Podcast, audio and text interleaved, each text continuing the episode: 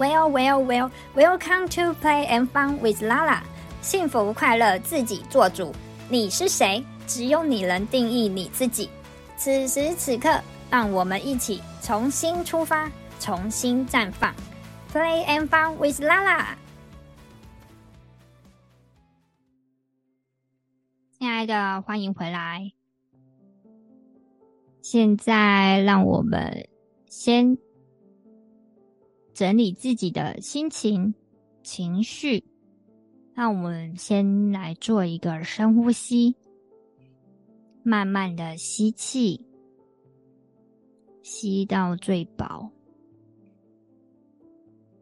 再慢慢的吐气，从鼻子或是嘴巴吐气，慢慢的吐气。人多慢就多慢，再慢慢的吸气。我们进行第二次的吸气，去感受一下，在吸气的时候，吸收的是什么样的能量？从宇宙来的，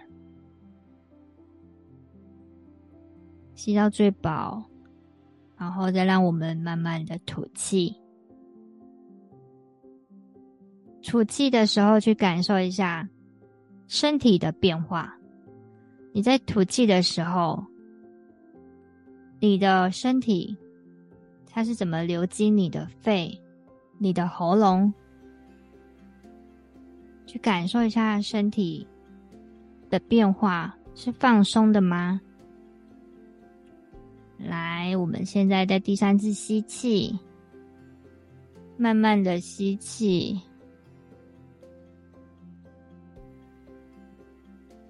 感受宇宙万物之间的美好，这些一直存在着美好，你有发现吗？将它们都吸收进来，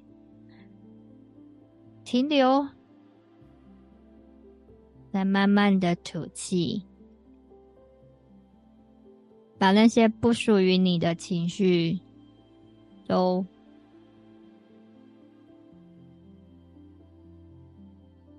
还回去。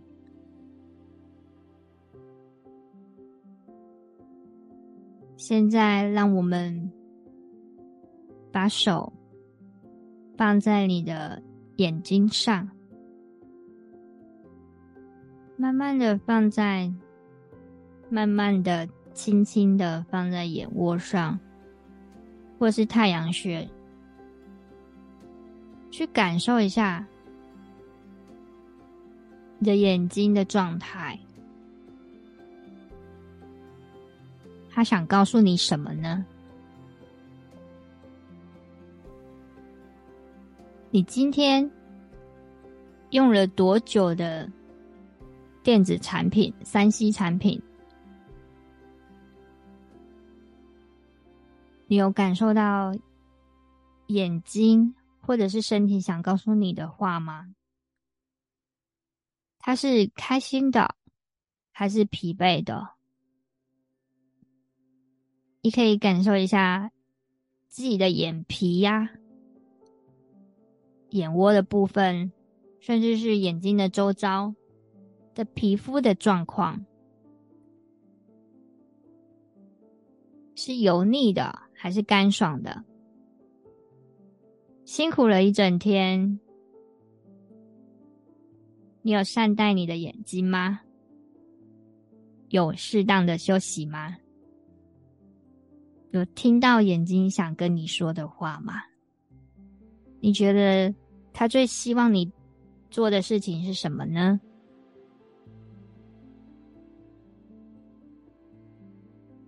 我们一起感谢眼睛，带领我们领略这世界上的美，所有的美好。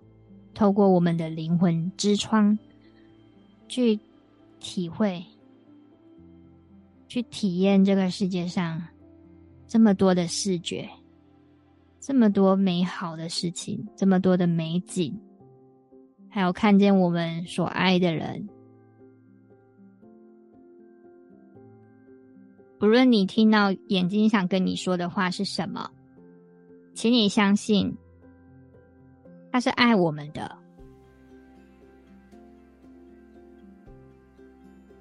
你知道吗？我们全身的每一个器官，它都是需要血液的供应的。我们的每一个器官都是有血液经过的。那如果血液供应不足的时候啊，就没有办法去应付器官的需要，会出现一些症状，甚至会造成一些器官永久性的伤害。因为血管的硬化，它是一个一直累积下来的一个过程。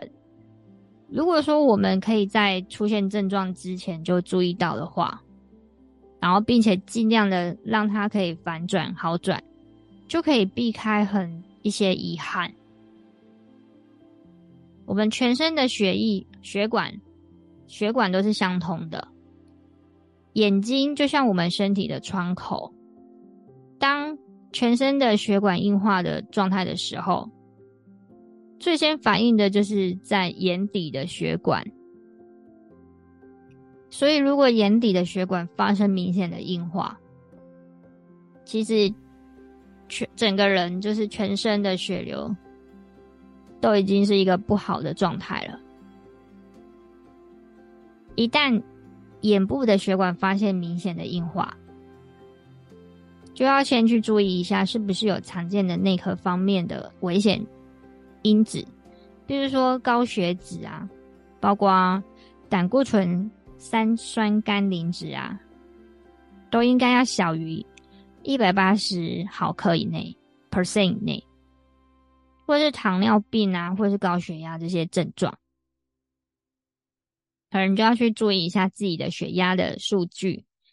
那美国心脏科医学会他们把血压控制标准设定在比较严格的一百二十跟八十这两个数字，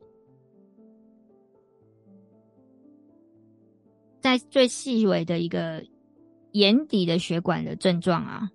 其实就可以看出我们整个人血管的一个状态了。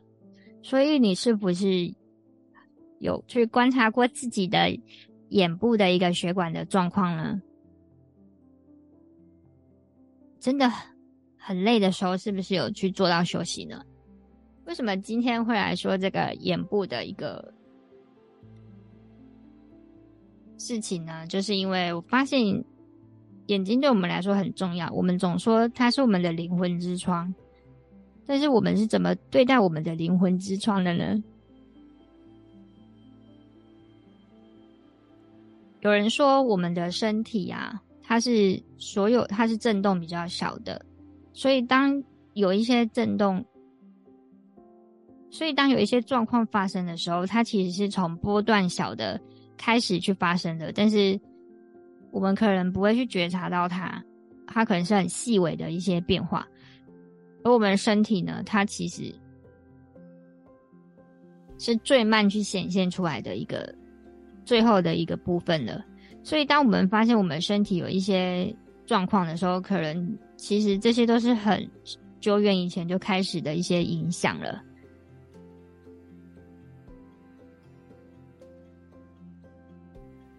不知道大家能不能把自己的眼睑翻开来？在我的小时候，小学的时候，有一位男同学，他很喜欢把他的下眼睑翻出来见客，所以我们常常会看到他把他两边的下眼睑都翻开。这当然是一个特异功能啊，因为可能不是每一个人都能够把自己的下眼睑都打开、通风的，并且固定在那里的。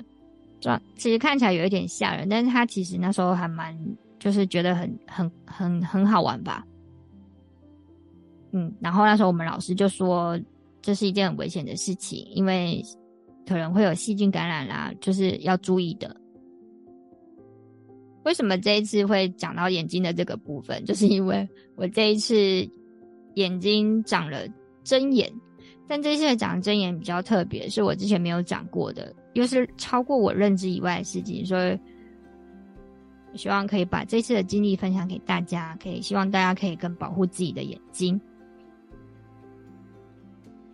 大家可以去看一下自己的度数是多少，然后有没有眼睛有没有什么样的状况，比如说散光还是有什么样的一个状况。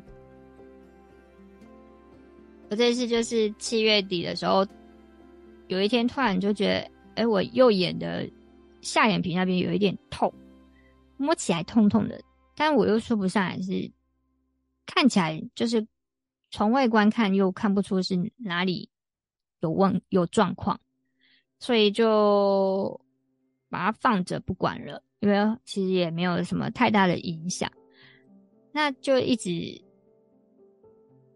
觉得有一点怪，但又说不上来哪里怪。嗯，其实就是真的，就是刚刚前面说的，已经在很细微的部分已经开始发生了变化，可能是我们肉眼没有办法察觉到的部分，可能已经有细菌啊，或是病毒的一个，就是肉眼无法察觉的一些，有一些已有一些已经开始变化或入侵了。对，所以我开始觉得有一点痛，但我又没有办法去知道说是哪里的问题。对，然后后来呢，有一天我就把，就是过了一两个礼拜吧，我就把我的，我就觉得，哎，我为什么会把下眼睑打开？我也忘了，就是我就是突然觉得下眼睑怪怪的吧，我就把我的下眼睑右边的下眼睑打开，发现。哎，里面什么时候长了一颗东西，很大颗的一个脓，就有点像痘痘的脓包的东西在里面，但是它不会痛，诶，它就是在那边，然后吸收养分吧，在那里长大，但是我不会感觉到痛。但是当我就是手有去碰到那个部位的时候，就是那一颗脓包的时候，是会感觉到痛的。那时候我还不知道这是什么东西，可能你们有讲过针眼吗？就是在我们在台湾叫针眼，后来我才知道哦，原来在不同的国家地区有不一样，对这个症状有不一样的一些用词。然后我就讲了那个以后，我也没有马上去看医生，我就是把那个状况跟我的一位家里开眼镜行的朋友讲，然后我就问他这是什么，他就告诉我那是针眼。那我就问他说：“会自己好吗？”他说：“可能会吧，你再看看啊。”因为那时候我也就是有事情要出一趟远远门了，所以我就决定等回来再处理。然后后来我我还是没有马上去处理，就是拖延症。然后结果到了再过几天吧，突然发现我的下眼睑已经肿起来了，已经影响到了我的视线。没有办法，我会一直去注意到说，而我的视线范围里面的那个眼皮，就是下眼睑，它有一点肿起来，所以我会觉得我的右下角的视线有一点受到阻碍了。这时候我意识到有点危险了，于是我就赶快去查了我附近到底有什么眼科诊所可以信任的，甚至我去查了一下这到底是什么症状、什么东西。然后后来我发现这个。这个情形它有一个学名叫做线粒肿，还有麦粒肿，有两种。那这两种有什么不一样呢？对，就是从字面上看起来就是一字之差。那至于他们到底怎么去分辨，可能还是要看研究报告 paper 会比较准确。反正我就上网看以后发现哦。原来有很多人长线粒肿，那长线粒肿会怎么处理？别人长线粒肿的状况有多可怕？那别人经历的是什么呢？哦，原来都是要开刀拿掉的。这时候突然有一点害怕了，但是我知道说这件事情不能拖，因为它真的越长越大了。所以我就找了一间公司附近的诊所，然后去问了，就是曾经在那边动过眼科手术的同事，公平如何？我就去了那个诊所，然后在那个诊所先是经历了一些检查，就是我们这边会帮忙做一些检查视力检查的部分。初步的去确认一下眼睛有没有什么重大的一些疾病，然后再到医生的问诊。我在医生问诊的时候，大家有没有想过，为什么会长线粒肿这个这个事情呢？为什么会长针眼？有人说长针眼是因为看了不该看的，所以眼睛长了针眼。在我长针眼的时候，被蛮多人嘲笑的，他们就是可能嘲笑我看了不该看的东西吧。确实有一句话叫做“非礼勿视”，但我想我们现在的人每天看的资讯这么多，你随便都可以看到很多不相干的资讯，还有或者是工作上，甚至是生活上吧，会有一些想要假装看不到的，或者是看不过去的。觉得这些东西对我们眼睛会不会都是负担呢？与此同时，就是我刚好在那一阵，在这我去看眼科之前，我看到了一个叫做眼睛瑜伽的一个治疗方式吧。我觉得还蛮特别的，所以我就一起把这些疑问都问了眼科医生，比如说。镭射啊，就是做眼睛镭射的部分是不是好的？还有这个眼睛瑜伽，以及市面上的一些洗眼液的一些产品，对于眼睛来说是不是有帮助的？那眼科医生，这位眼科医生，女医生，她真的非常的佛心，很为病患着想。她告诉了我。最根本要做的事情是什么？回到这个手术，就是我真的，他就看了这个线粒肿之后，他就告诉我，这个针眼擦药不会好，擦药膏不会好。他可以告诉我，我可以去尝试擦药膏，但是可能不会好。那最快的方式就是要做手术。根据他多年的一个经验判断。我也非常相信他，我就去签名了，做了一个手术同意书，就等待着去，等待着去处理掉这个线粒肿。但我才知道，这原来是一件多么可怕的事情啊！因为我就要开始先去点一些麻药，他们会先用药水去点眼麻药在我的眼睛，然后我们要等待麻药去发酵，就是一个发生作用。那在这个时候，有他又开始去接手看其他的病人，然后他也就是让我看到他在帮病人做一个眼部清洁的部分，这其实已经是超过一个医生，眼科医生可就是需要去帮病人做的一个服务范围了。他帮病人就是拿棉花棒去清理掉他们，我们可以看到我们的眼睛。睫毛的部分的根部是有油脂的，你只要有长睫毛的或者长毛的地方，其实都是有油管在那边的。那我们是不是有去清洁好我们自己的眼睛？你平常洗脸是怎么洗的呢？大家可以回想一下。那我也看到了，他让我去旁观了，就是他在帮其他人做的这件事情，然后同时也教教我。教育我，就是我自己该怎么去，平常该怎么去清洗我自己的眼睛，清洁这个部位。但是因为他害怕我会害怕，可能看得出来我的胆小吧，所以他就没有帮我做这件事情。那但是我就告诉他，我要我想要也想要体验一下，就是清洁眼睛的这个事情。后来换我要进行手术了。眼科医师他就帮我做了眼部的清洗，让我可以看到说，哦，原来我的，并让我看到就是在棉花棒上面的一个状态，让我去明白我自己的眼睛的一个脏污有多少。然后精彩的来喽，因为我们要开始进行手术了，他就朝我的下眼皮的部位打麻醉针，这些皮薄的地方，其实打起麻醉都是特别痛的，下眼睑啊，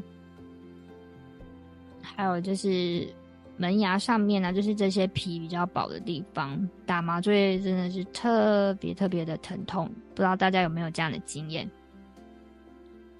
好，他帮我的下眼皮打麻醉啊，我就被。躺在那个，就是坐在那个手术台上，他们用一个仪器把我的下眼皮撑开。这时候其实都是屏气不动的，你只能坐在那边，就像砧板上的鱼，任人宰割。同时还要配合演出，医师一直要我的眼睛看着上面，避免我的瞳孔。往下看的时候，去影响到他们的手术进行。其实医生他一直感觉到我的紧张，哎，就算我表面上看起来很平静，但没有想到，在眼皮底下都是藏不住的。不管是瞳孔一直在快速转动，或者是你瞳就是眼皮一直在眨，这些其实都透露出了不安。大家有发现吗？这些情绪是藏不住的，在一个眼科医生的眼皮底下，你是不是真的觉得自己很安全、很平静、很信任他？你是不是有害怕？这些都是藏不住的。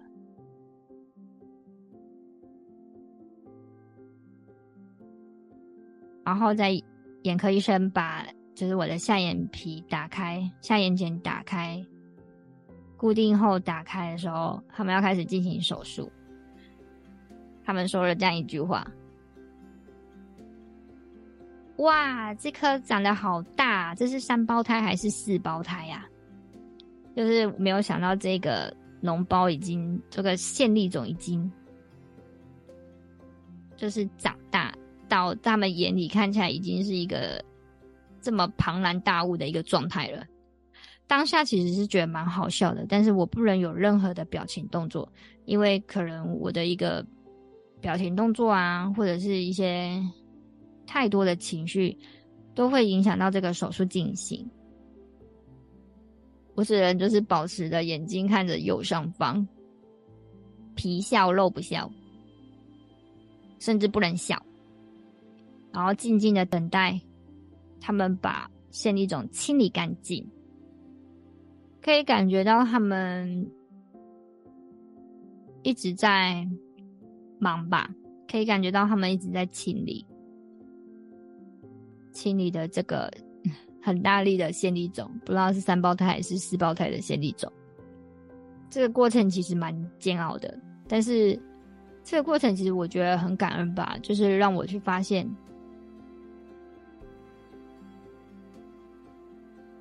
这些征兆其实很久以前就发生了，在我觉得我眼睛痛的时候，到它长这么大，默默的在我的眼皮底下长了这么大，它不是一瞬间就的的事情，一触即就的事情，而是它是有一个时间的。那这段时间里面，我有发现它吗？我为什么没有发现它？那如果我发现它了，我要做的是什么？一直到我躺在那个手术台上，坐在那边，然后被人家处理的时候，我都觉得这件事情真的是很特别的一个经历。我有好好的对待我的眼睛吗？我平常的习惯是对的吗？我该怎么做去保护我的眼睛呢？经过这一次的事情，我可以怎么做对我的身体，甚至是我的眼睛是最好的呢？我可以怎么善待它？在这个手术很顺利的结束之后，还有就是我跟医生问的一些问题，我发现原来最根本。眼睛它最需要的就只是我们好好的把它清洁、洗干净，这样而已。它不需要我们去做太多其他的事情，比如说去按摩，或者是做一些其他的事情。最根本、最根本就是，当你把眼睛洗干净了，把那些油管都清理了干净，不要让你的眼睛有被污垢卡住的时候，你的油管不堵塞，你没有随便拿摸过很多地方的手去碰它，增加它的负担的时候，或者是。你在看了很久的近距离，或是看书，或是看荧幕之后，有没有好好的去看远方放松，给到他所他所需要的休息，还有最根本的清洁。这件事情也让我想到，有很多时候，我们看到身体有一些症状，或者是有一些问题要解决的时候，你看到的是。最根本的解决方法吗？你有看到那个最一开始的时候你要做做的事情吗？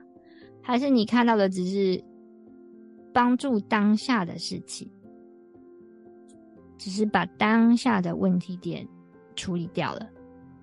还是最根本的解决之道呢？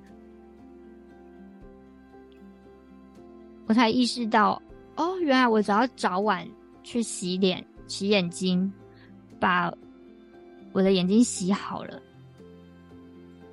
它就会好好的，因为它减少了那些堵塞的机会。我也不至于会在下午，就是每天下班的时候，快下班的时候，就觉得我的眼皮很沉重，我快撑不住了。原来这些眼皮的沉重。都反映了这些最根本的问题，而我有没有发现呢？我给到他的是他所需要的吗？我们是不是有好好的对待我们的身体，给到他应该要有的营养、休息，还有使用的方式呢？同理可证，在很多事情上，我们所做的到底是最根本的道？还是一直在追求外在的术，那些方法呢？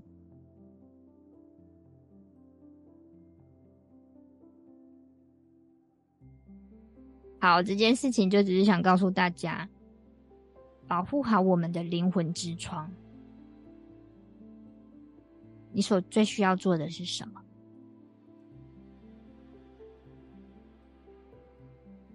如果你想知道怎么清洁眼睛，那一套眼睛保养的方式要怎么做？可以私讯跟我连接哦。希望分享给大家，让大家一起都可以注重眼睛的保养、身体的保养，让我们越活越健康。祝你有美好的一天！谢谢你今天的收听，拜拜。